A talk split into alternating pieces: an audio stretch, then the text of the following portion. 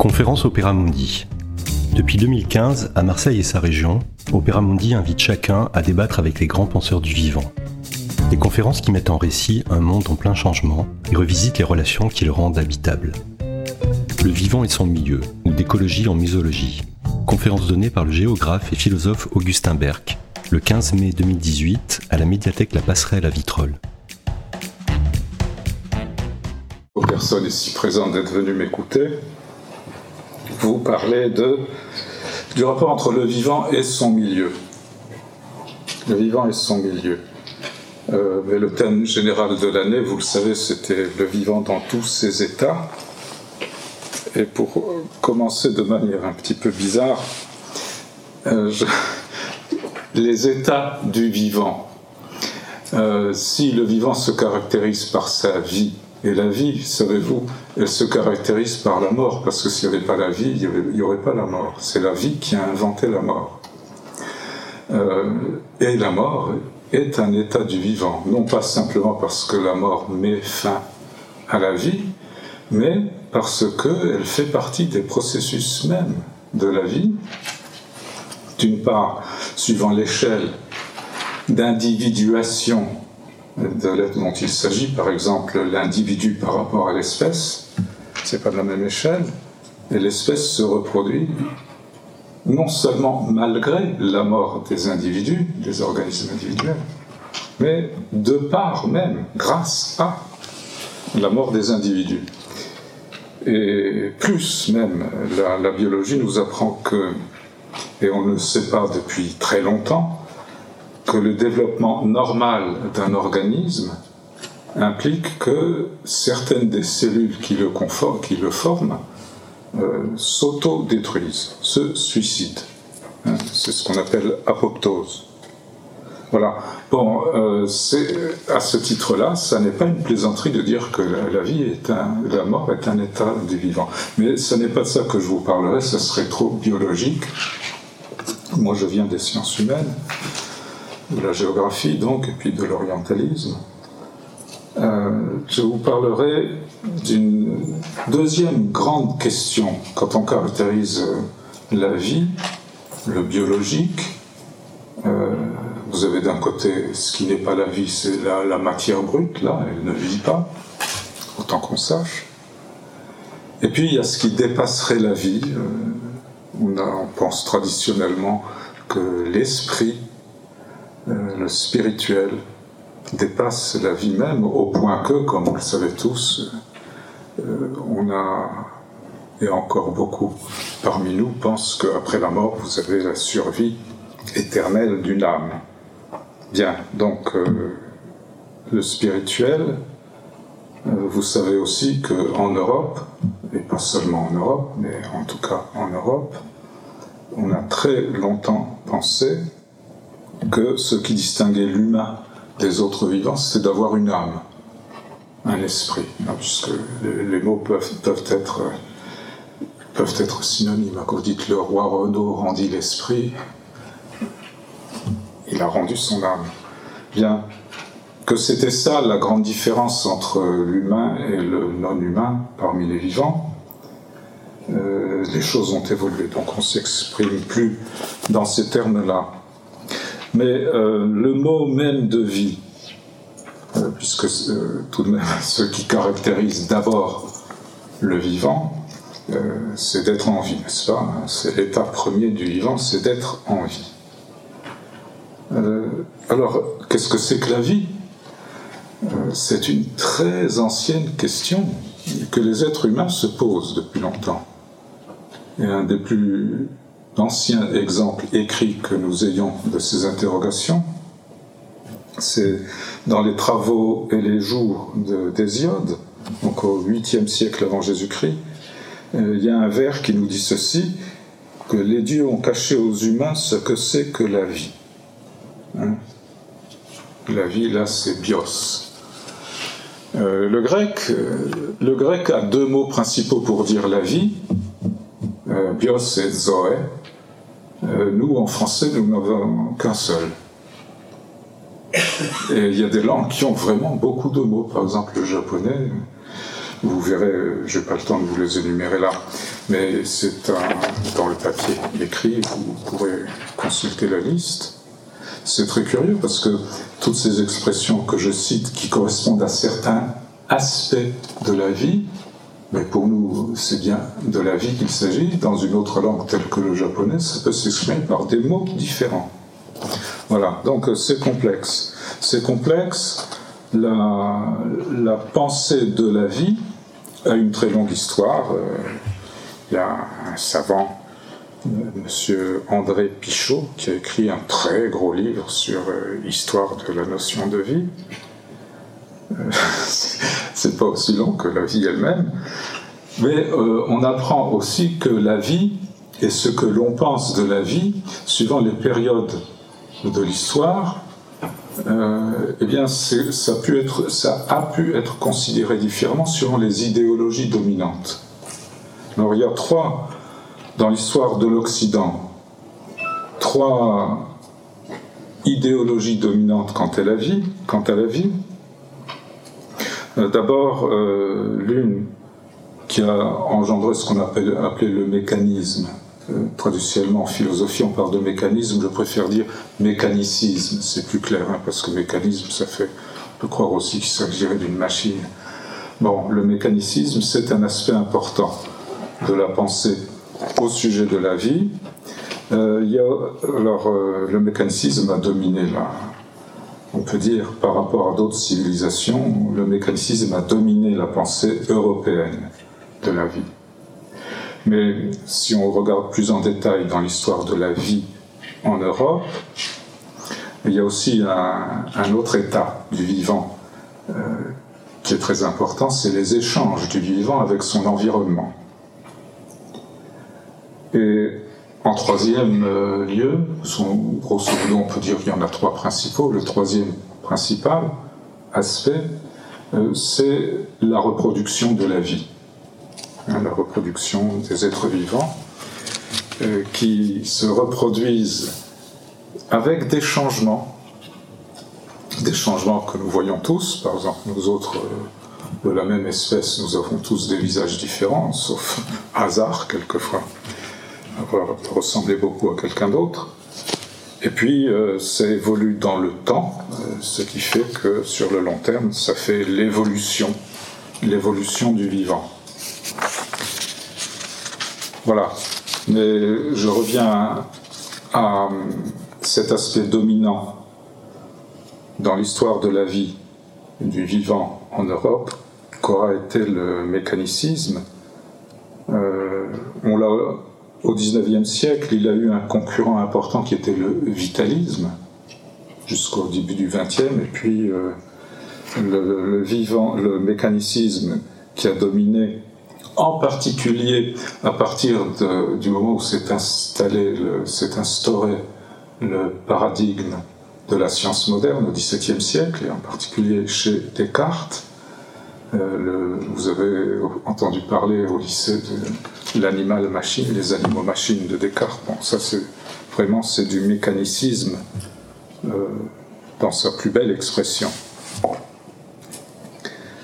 Euh, il compare Descartes, par exemple, dans, beaucoup de ses écrits, mais entre autres dans le discours de la méthode, je vous lis un passage.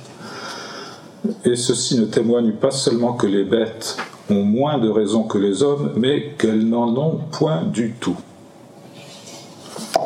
Je saute un passage. Et que c'est la nature qui agit en eux, les animaux, selon la disposition de leurs organes, ainsi qu'on voit qu'un horloge, aujourd'hui une horloge, on dit, mais à, son, au disait un horloge.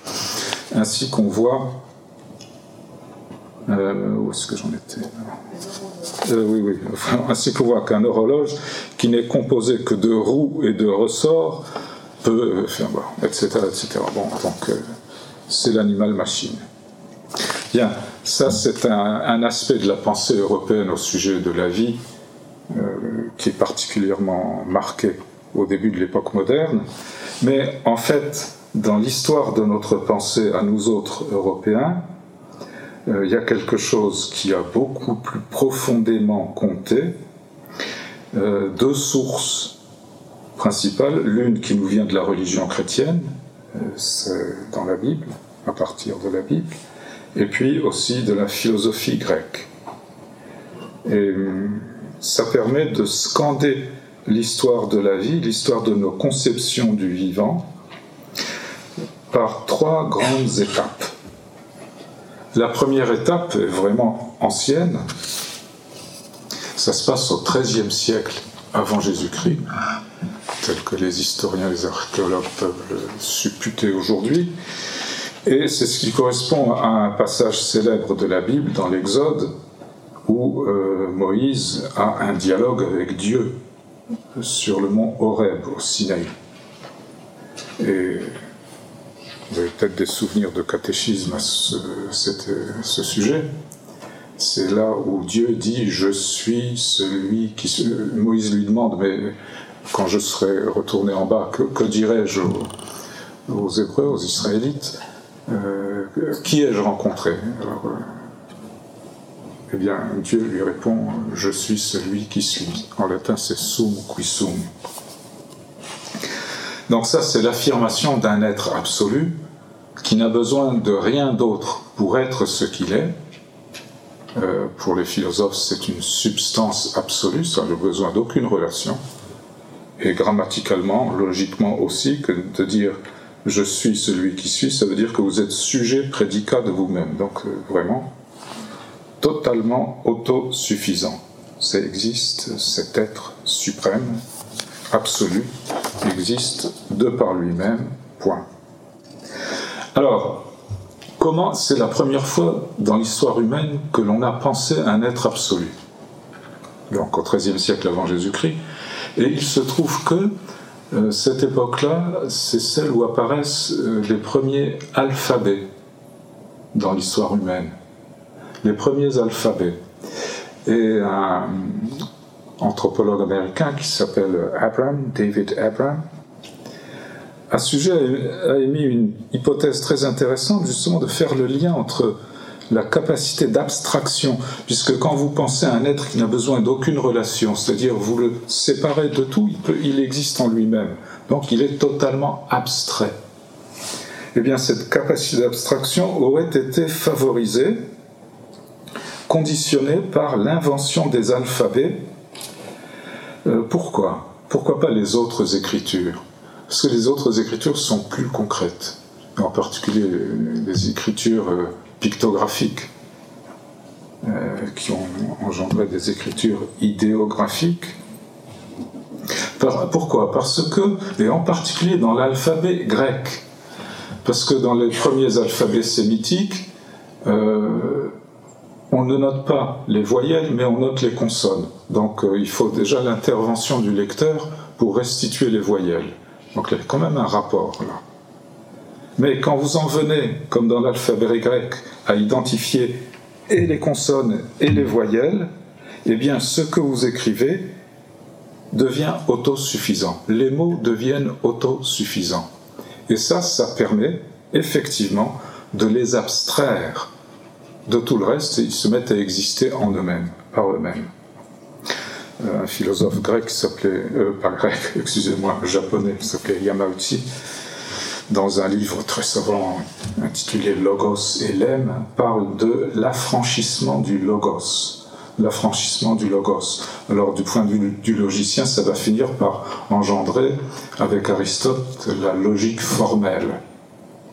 La logique formelle, comme son nom l'indique, c'est la forme même qu'elle prend, qui permet de la faire tenir toute seule. Vous n'avez pas besoin d'autre chose que cette forme, cette logique formelle.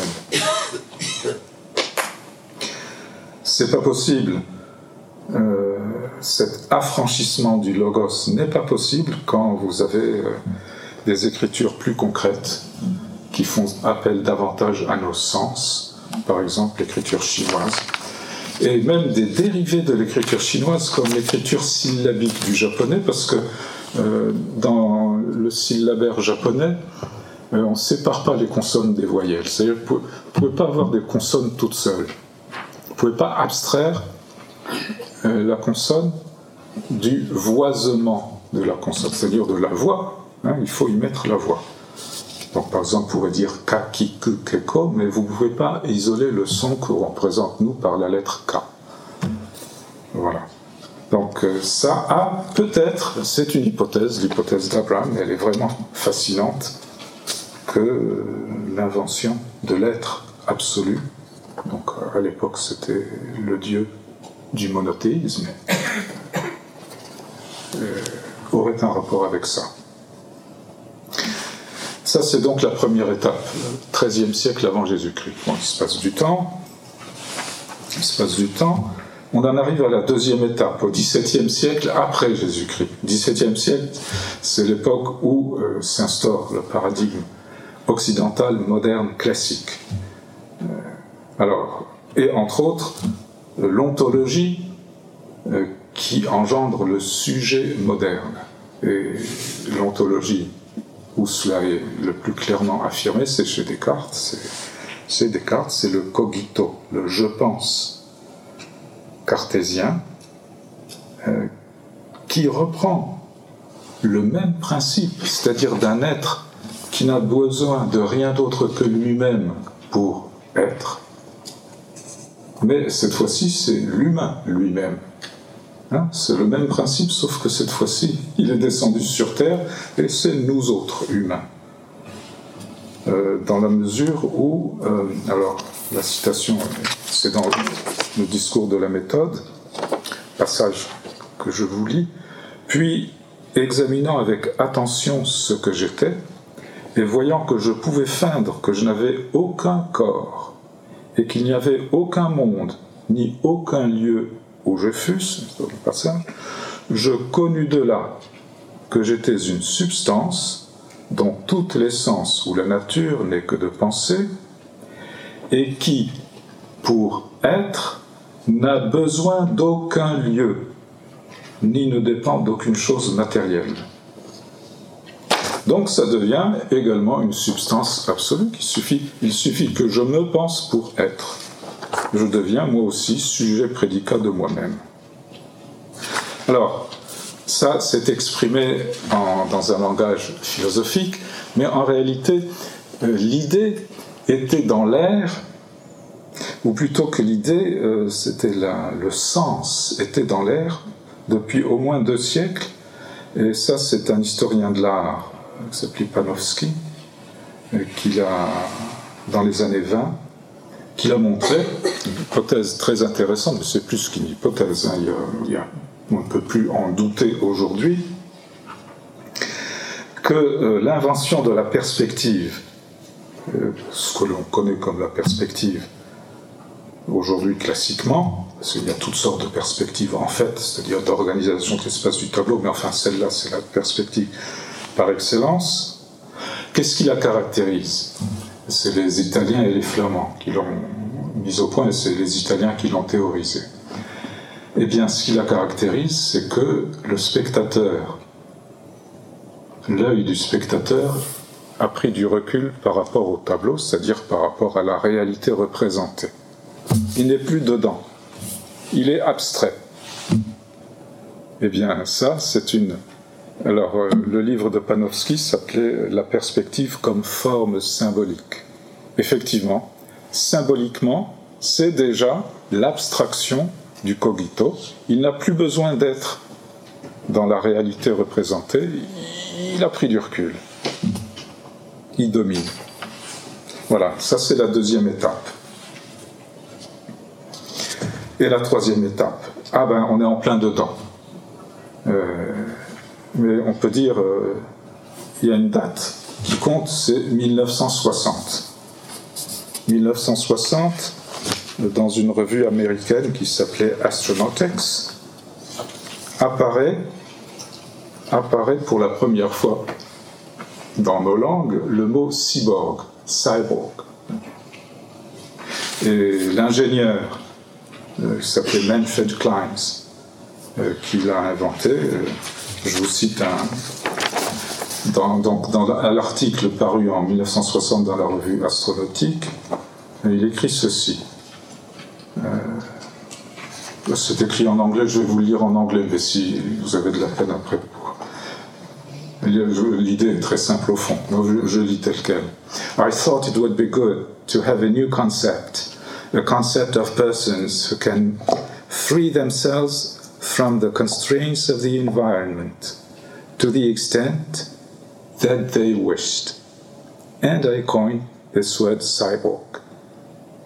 The main idea was to liberate man, to give him the bodily freedom to exist in other parts of the universe without the constraints that having evolved on Earth made him subject to. Donc il n'a plus besoin de la Terre. Voilà. Et c'est nous. Hein bon, pas tout de suite. On n'est pas encore tout à fait. Mais grâce à la chimie, parce qu'il faut vous injecter des piqûres qui vous permettent de ne pas pourrir et. Il y a toute une technique, mais bon, euh, c'est ça ce qui va nous rendre cyborgs, nous cyborgiser, nous cyborguer, et nous rendre, euh, puisque c'est ce que vous voyez quand vous allez voir euh, des films de science-fiction, hein, par exemple le dernier Alien, c'est ça, hein, on, vous endort, on vous met dans une boîte et vous pouvez faire le voyage interplanétaire, euh, interstellaire, en confiant à une machine le soin de vous réveiller au moment opportun. Alors le problème, c'est si la machine vous trahit. c'est aussi une question. Mais je récapitule. Donc les trois étapes qui permettent cette déterrestration. L'humain se déterrestre. Il n'a plus besoin d'aucun lieu terrestre pour être. Alors la, première étape, c'était symboliquement, c'était être capable de penser l'absolu, d'abstraire l'absolu hors de la Terre, hors du monde sensible.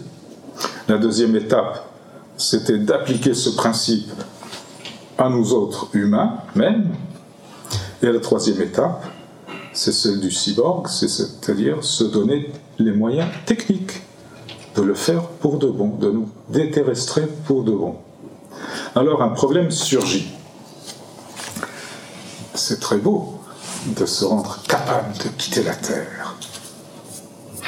Mais à force de nous abstraire de la vie concrète sur Terre, à force de nous abstraire, est-ce que ça ne va pas plutôt nous supprimer pour de bon? Question. Et c'est la question qui se pose aujourd'hui avec l'Anthropocène, c'est-à-dire la transformation par l'action humaine, les effets de l'action humaine, le dérèglement du système Terre, qui, comme vous le savez certainement, a déclenché ce qu'on appelle la sixième extinction de la vie sur Terre. Et c'est nous qui l'avons déclenché. Bon, alors, euh, bien sûr, euh, en continuant selon la même logique, on peut se dire oui, mais on va, grâce au transhumanisme, on va être capable de, ben, de nous transformer de manière à supporter n'importe quoi, aller ailleurs. On va terraformer d'autres planètes, en commençant par Mars. Comme ça, on pourra y vivre. Et puis aussi, euh, on pourra euh, transférer notre, notre esprit dans des, logiciels, etc. Donc on va devenir immortel. Hein, vous avez toute une idéologie qui se développe, en particulier dans la Silicon Valley, avec ses prophètes, etc. Bon, mais de toute façon, même si ça devenait possible, ça serait réservé à une élite infime on laisserait les autres, tous les autres crever. Crever parce que, effectivement, d'avoir déréglé le système Terre, ça peut, par des effets que les spécialistes peuvent par exemple parler de seuil, vous dépassez un certain seuil et tout d'un coup ça provoque des changements catastrophiques. Et on ne sait pas à partir de quel moment justement vous avez ces effets de seuil. Mais on a déjà, pour prendre le, phénomène le plus connu qui est le réchauffement climatique, le réchauffement climatique euh, ça fait que euh, les typhons sont de plus en plus violents. Pourquoi? Parce que euh, l'énergie d'un typhon vient de la température de, des eaux surface des océans. C'est mécanique, ça se calcule. Et bon, on arrive à voir ce qu'on est maintenant obligé d'appeler des super typhons. Super typhons. vous avez entendu parler de celui de 2013 aux Philippines, les Philippins l'ont appelé super typhon Yolanda. Alors euh, les Chinois l'ont appelé Haiyan, c'est-à-dire hirondelle de mer. Et c'est son nom officiel, hein, donc c'est le, typhon Haiyan. C'est le plus puissant jamais enregistré, et euh, on y a enregistré des rafales dépassant les 300 à l'heure, et paraît-il la plus forte de toutes 379 km/h. Alors, euh, il paraît que c'est une vitesse qui s'approche du souffle d'une bombe. Voilà, ça, ça veut dire que la Terre est en train de devenir inhabitable. Ça, c'est un phénomène localisé. Mais si le réchauffement continue au train actuel, dans quelques décennies, euh, beaucoup de régions par exemple en Asie du Sud-Est, l'Inde du Sud, etc., vont devenir tellement chaudes et humides en même temps que euh, la vie humaine, et pas seulement humaine, il deviendra physiquement impossible.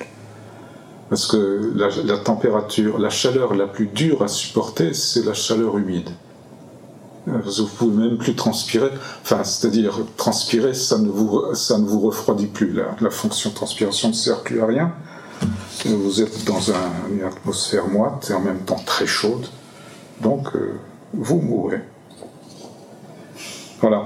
Donc euh, le philosophe de l'environnement Dominique Bourg écrit à ce sujet les suites non désirées dans, dans son dernier livre. C'est ça s'appelle euh, Une nouvelle terre, je crois. Attendez. Enfin, le, titre du, bouquin est dans les notes du papier, je vous cite juste. Les suites non désirées de nos actions produites par notre appartenance au système Terre pourraient prendre avec le développement des dynamiques de l'Anthropocène, climat et autres changements en cours, une toute autre dimension. Les instruments technologiques de la maîtrise débouchent ainsi sur la perte totale de maîtrise.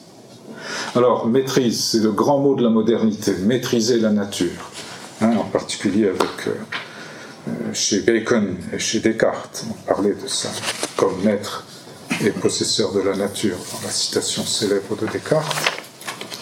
Et Bacon, il s'agit également, je ne vais pas citer tout, de maîtriser, maîtriser la nature. Eh bien, la nature, on ne sait pas, justement, avec nos techniques de petite maîtrise si on ne va pas perdre totalement la maîtrise et justement ne plus pouvoir habiter sur Terre.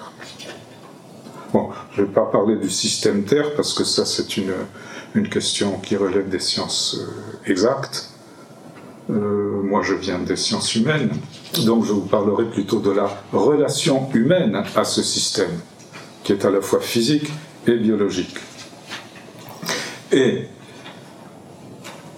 euh, le mot hein, très important que écrit Bourg c'est notre appartenance au système Terre. Alors, ce que je vous ai dit tout à l'heure, la déterrestration, avec ces trois grandes étapes, 13e siècle avant Jésus-Christ, 17e siècle après Jésus-Christ et 20e siècle avec le cyborg, ça vous montre une continuité dans la pensée humaine et en particulier occidentale justement de nier notre appartenance au système Terre, pour le dire en, termes actuels. Donc là, on est en train, à force justement de développer nos techniques de maîtrise de la nature, à perdre totalement la maîtrise la plus fondamentale qui est celle d'être capable de vivre sur la, planète. Bien, alors cherchons les, principes ontologique de tout cela, un être, le, cogito, donc il n'a besoin d'aucun lieu pour être. C'est le sujet moderne qui s'affirme comme cela.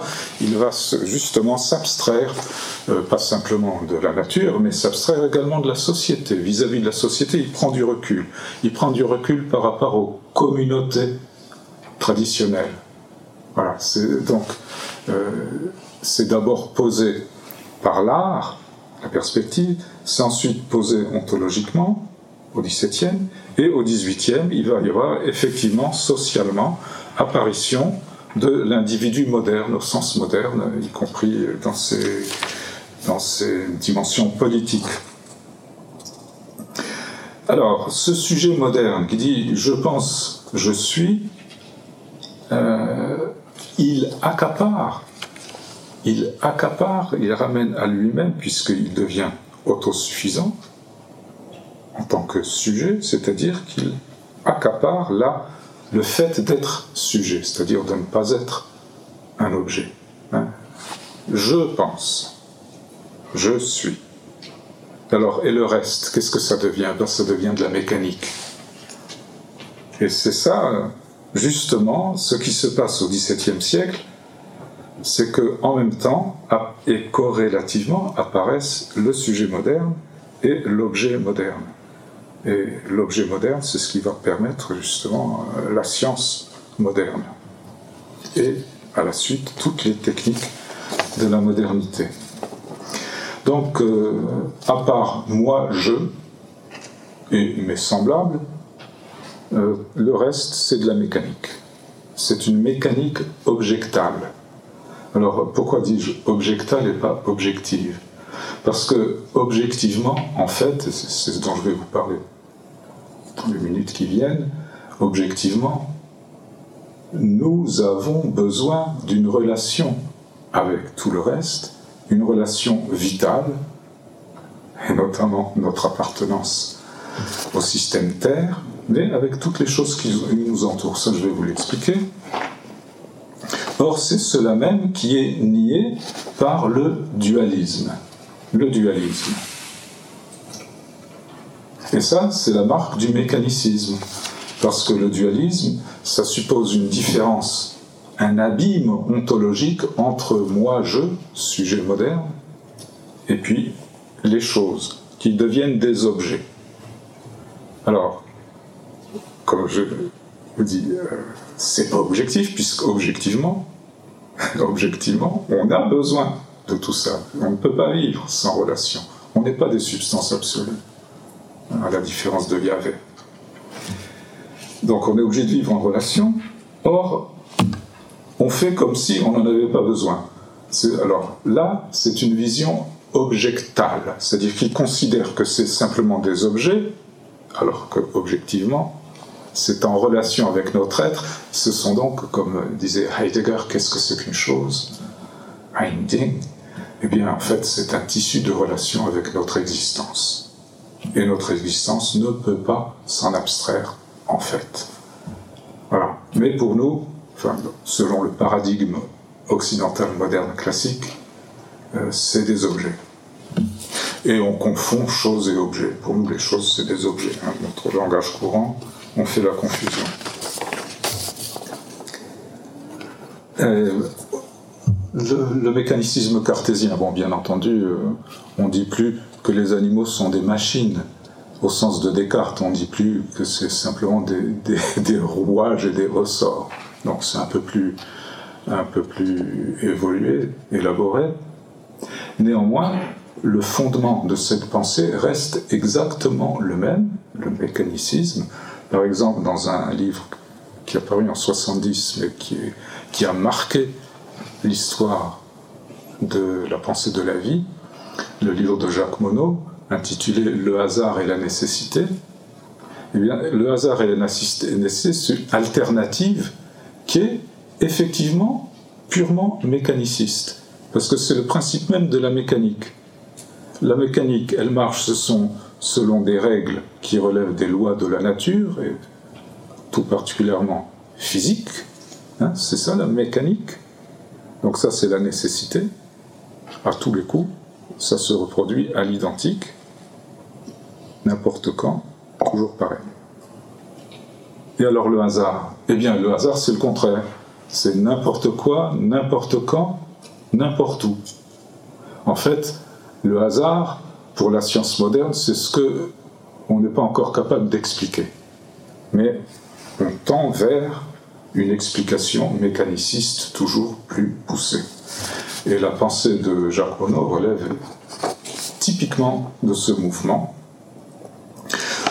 Donc une alternative, hein, A ou non A, nécessité ou hasard, alors que la vie elle est justement entre les deux.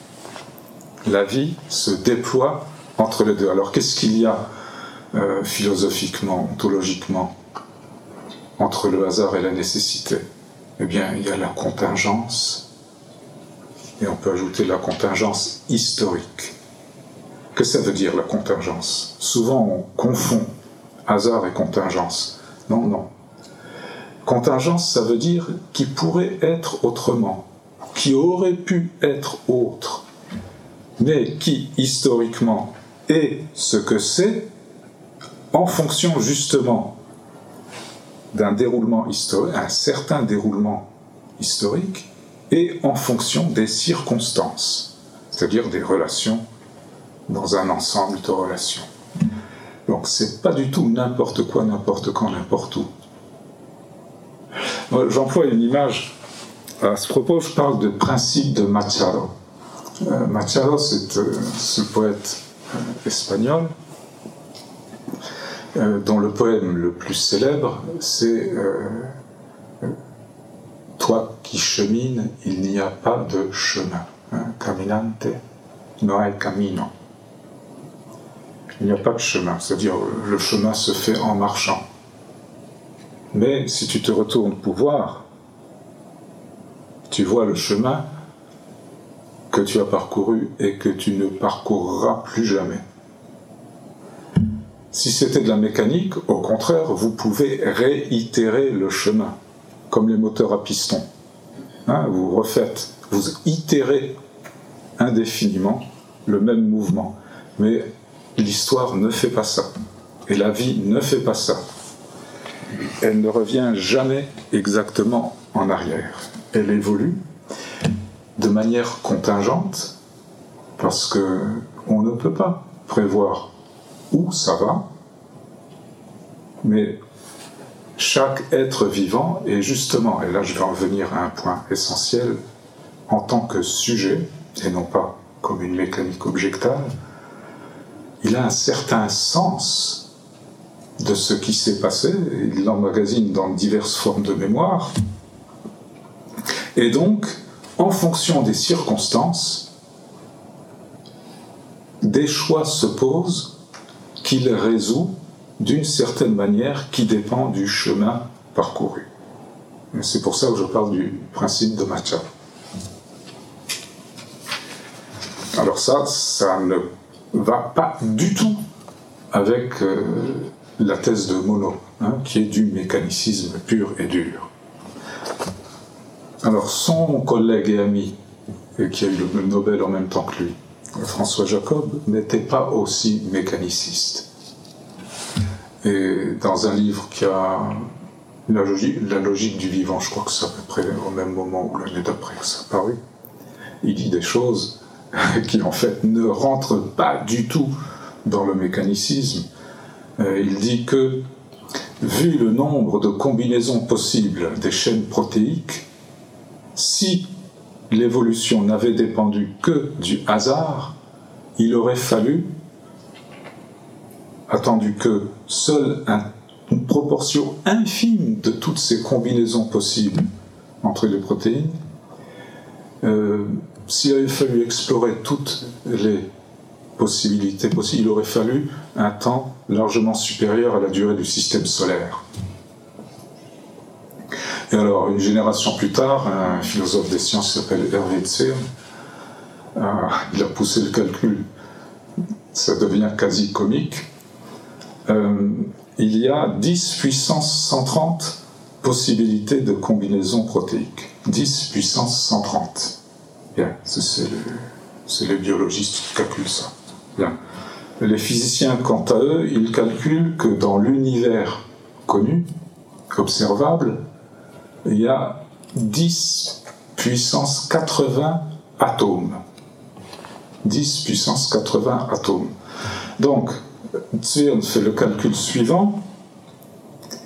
Si chaque atome de l'univers connu était un superordinateur faisant 1000 milliards d'opérations par seconde, pour calculer toutes et donc 1000 euh, milliards d'opérations par seconde, pour explorer toutes les possibilités de combinaison possibles des protéines, il faudrait 1021 fois l'âge de l'univers depuis le Big Bang. Bon, donc là, ça a l'air d'une plaisanterie, mais bon, on peut le dire de manière plus, plus sobre. Euh, c'est-à-dire mathématiquement, mathématiquement, le darwinisme ne tient pas. Le darwinisme ne peut pas expliquer pourquoi les espèces ont évolué. Euh, on ne peut pas. On peut expliquer pourquoi elles peuvent se maintenir. Ça, la sélection naturelle peut en rendre compte. Mais on ne sait pas, on ne peut pas expliquer pourquoi elles évoluent de la manière dont elles ont évolué. Parce qu'il y a une telle, infinité de possibilités de mutation, puisque dans la théorie du darwinisme, néo-darwinisme, c'est la mutation qui va faire évoluer.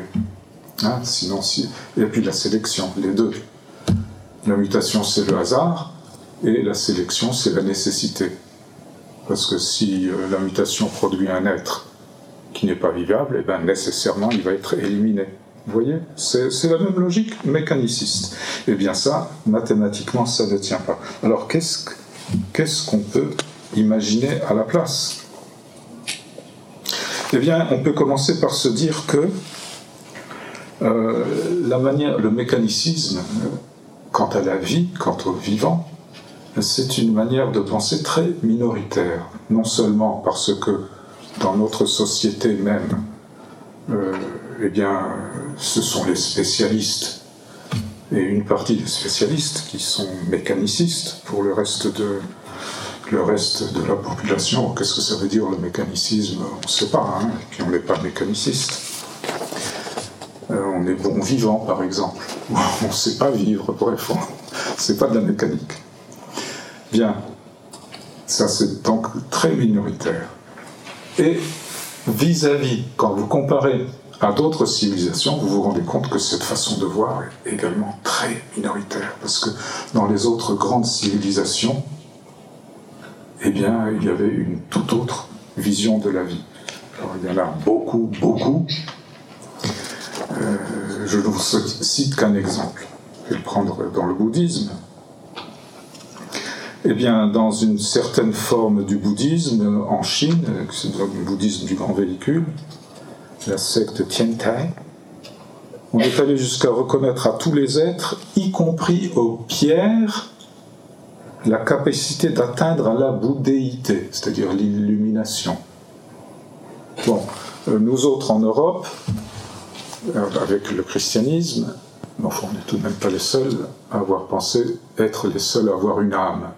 Vous voyez, ben là, euh, si vous dites atteindre la bouddhéité, nous autres, ce serait d'aller au paradis. Mutatis mutandis. Bon, ben même les pierres, vous voyez, une drôle de manière de penser. Alors c'est vraiment une manière, une façon hein, assez extrême, euh, pour des raisons qui sont très logiques en elles-mêmes en fait. Hein. mais bon, je n'ai pas le temps de rentrer dans le détail, juste vous dire que cette forme extrême qui a été atteinte en Chine par le Tiantai, elle a, au Japon, elle n'a pas eu beaucoup de succès. Mais au Japon, il y a une, euh, une forme de pensée dans le bouddhisme du grand véhicule qui a beaucoup de succès qui s'exprime par la formule herbe et arbre deviennent Bouddha. Donc là, c'est seulement le vivant, vous voyez, qui peut atteindre la bouddhéité, à l'illumination. On n'y met pas les pierres.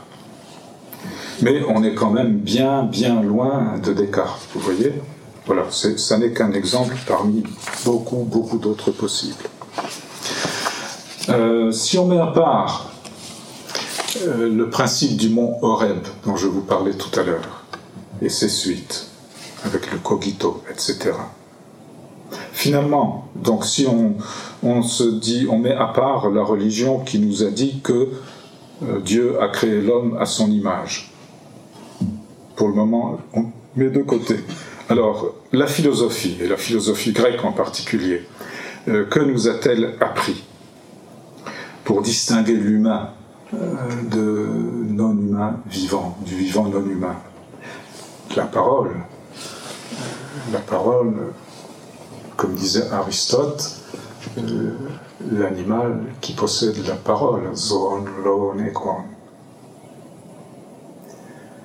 Et bien sûr, nous savons aujourd'hui, avec le développement de la biosémiotique, qu'en réalité, tous les êtres vivants sont capables de communiquer.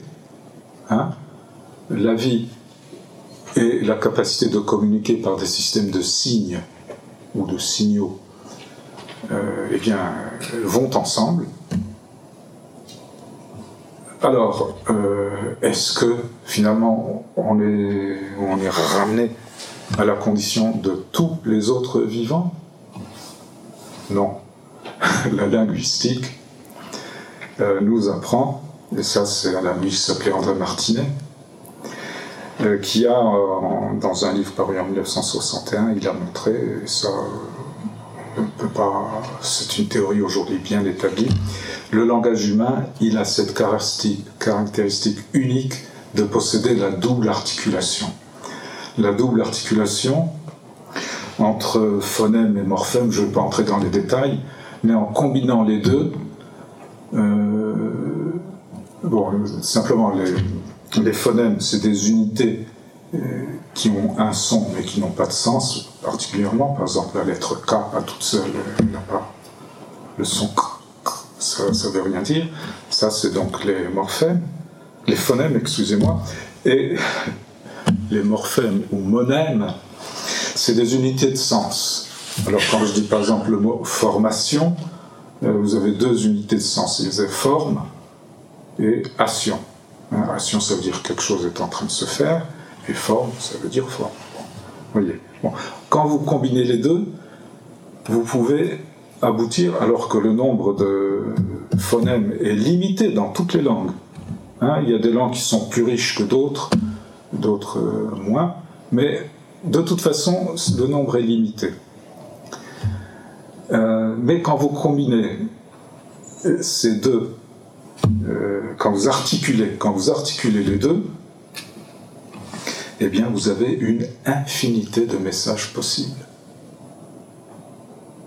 L'exemple le plus frappant que je peux vous en donner, euh, si, je vous parle de la galaxie la plus lointaine jamais observée, elle s'appelle GN-Z11. Bon, déjà, elle a un nom. Et puis les spécialistes, ils vous diront tout de suite quel âge elle a et où elle est. Elle existe. Et je peux vous en parler. Quel âge elle a? Elle a 13,4 milliards d'années. Lumière, sa lumière a mis 13,4 milliards d'années pour nous parvenir. Donc, elle existait déjà seulement 400 millions d'années après le Big Bang. Et elle est assez loin. Elle est très très vieille et elle est assez loin et je peux vous en parler ici maintenant.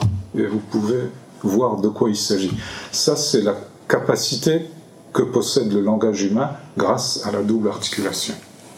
Donc, euh, pour l'instant, il est difficile d'imaginer que d'autres systèmes de communication du vivant puissent atteindre une telle capacité qui nous rend capables de dépasser, de nous, encore une fois, abstraire de l'espace et du temps. Parce que je peux vous parler des temps infiniment lointains et des espaces infiniment lointains, ici maintenant. Alors, c'est pour ça qu'un euh, c'est un biologiste, euh, professeur au Collège de France, dans un ouvrage intitulé Qu'est-ce que le vivant? Il s'élève contre, dit-il, cette étrange fureur d'être singe. Étrange fureur d'être singe. Parce que, vous savez, c'est très à la mode de dire euh, depuis qu'on a séquencé les génomes et tout ça, où il n'y a qu'une différence. minuscule entre le génome humain et celui du chimpanzé, seulement 1,93% d'altérité génomique. Oui, on est vraiment très proche. Certes, dit Proscience, mais cette minuscule différence génomique, c'est elle qui fait que nous avons euh, deux tiers de cervelle en plus, hmm, deux tiers de cervelle en plus, et pas n'importe quelle cervelle, enfin cerveau, il faut être plus sérieux, euh, les aires corticales du langage, notamment, qui sont quasi absentes chez le chimpanzé. Vous voyez, donc ça, ce sont des différences qualitatives. Et quand vous dites, oui, 1,93%, euh, c'est ridicule, ça ne veut rien dire. Le problème est bien, bien plus complexe. C'est vrai qu'à certains égards, on est tout proche, et à d'autres égards, on peut dire que, pour prendre l'exemple du langage, euh, on est infiniment plus loin. Et les deux en même temps. Vous voyez, là, c'est de la pensée complexe. Je vous renvoie à Edgar Morin pour la pensée complexe.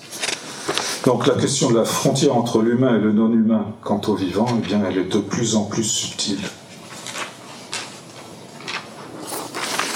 Euh, je, saute de toute façon, si, ça vous a intéressé, vous pourrez lire la suite plus en détail. Euh, finalement, j'ai raté l'essentiel de ce que je voulais dire. Je voulais vous parler euh, des deux penseurs qui ont réinventer la mésologie sur des bases euh, qui sont en train de révolutionner euh, la, eh bien, la pensée du vivant. Il s'agit d'un naturaliste allemand qui s'appelait Haeckel, pas Haeckel, non, qui s'appelait Uxküll. Haeckel, c'est, la, c'est l'écologie. Uxküll, c'est la mésologie, en allemand Umweltlehre. Umweltlehre. Et puis un penseur japonais, c'est Watsuji, lui qui a appliqué euh, une même manière de voir, mais pour les milieux humains. Alors, quel est l'essentiel là-dedans? Eh bien, c'est d'abord de considérer que le vivant est un sujet, un sujet qui interprète créativement le donné environnemental. Alors, le donné environnemental, euh, en allemand, c'est Umgebung, hein, c'est ce qui est donné alentour. Umgebung. Bon, ça c'est ce que considère la science moderne avec son regard abstrait de nulle part. Par exemple les écosystèmes. Mais, montre Uxküll, ce qui existe concrètement pour tout être vivant, nous y compris, c'est que chacun, aussi bien à l'échelle de l'espèce, enfin lui il parle plutôt des espèces, mais on peut dire aussi à l'échelle des, à toutes les échelles du vivant, eh bien, il a un rapport particulier, une relation particulière avec ce donné qui fait que ce qui existe concrètement pour cet être-là, ça n'est jamais le donné brut, c'est toujours, alors c'est jamais l'environnement, c'est toujours un milieu, et un milieu, à la différence d'un environnement, c'est une relation, c'est une interrelation où l'un des deux termes est toujours fonction de l'autre terme. Donc le milieu de telle espèce n'est pas le milieu de telle autre espèce, même si ces deux espèces coexistent dans le même environnement. Vous voyez? Alors ça, c'est une révolution. Donc euh, il y a, Uxküll parle de Gegengefüge, c'est-à-dire contre-assemblage. Hein, le milieu et l'être concerné, l'espèce concernée, sont fonction l'un de l'autre. Et Watsuji, lui qui était philosophe, il a inventé un concept pour le dire. En japonais, c'est fudose. Je l'ai traduit par médiance. Médiance, d'un mot latin, medietas, qui veut dire moitié. Pourquoi moitié? Eh bien, parce que l'être, là il s'agit de l'être humain, chez Watsuji, eh bien, l'être humain, s'il n'avait pas son milieu, il ne serait, pour le dire de manière schématique, il ne serait qu'une moitié de son être.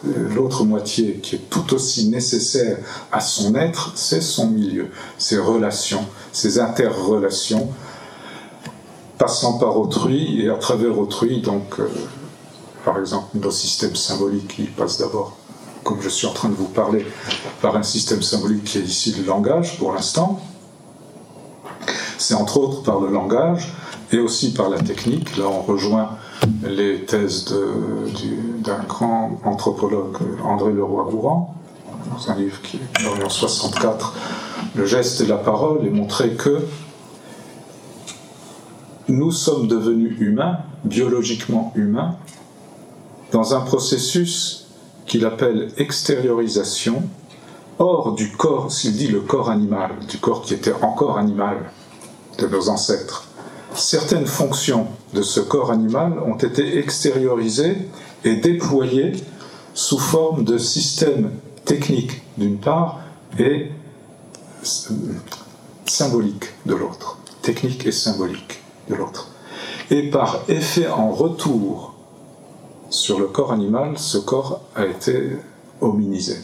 Donc vous avez, euh, pour résumer sa thèse en trois mots, anthropisation de l'environnement par la technique, ce qui en fait un milieu humain, humanisation de l'environnement par le symbole, ce qui en fait un milieu humain, et par effet en retour de ce milieu, parce qu'il y a toujours interrelation entre l'être et son milieu, il y a eu hominisation. Anthropisation, humanisation, hominisation. Voilà. Bon, est-ce que c'était des manières de penser si radicalement nouvelles? Oui, dans leur tournure scientifique, oui, elles sont nouvelles, ces manières de penser. Mais en réalité, euh, l'idée était dans l'air dès le temps de Platon, dans le Timée, où Platon parle de son ontocosmologie, l'origine du cosmos et l'origine de l'être, il parle, euh, vous savez tous, euh, il y a l'être absolu, et puis il y a le reflet ou l'image de l'être absolu qui est l'être relatif, qu'il appelle Genesis. Et il y a un troisième terme qu'il appelle Chora, Chora. Alors qu'est-ce que c'est la Kora Eh bien, il n'arrive pas à la définir. Il emploie des images.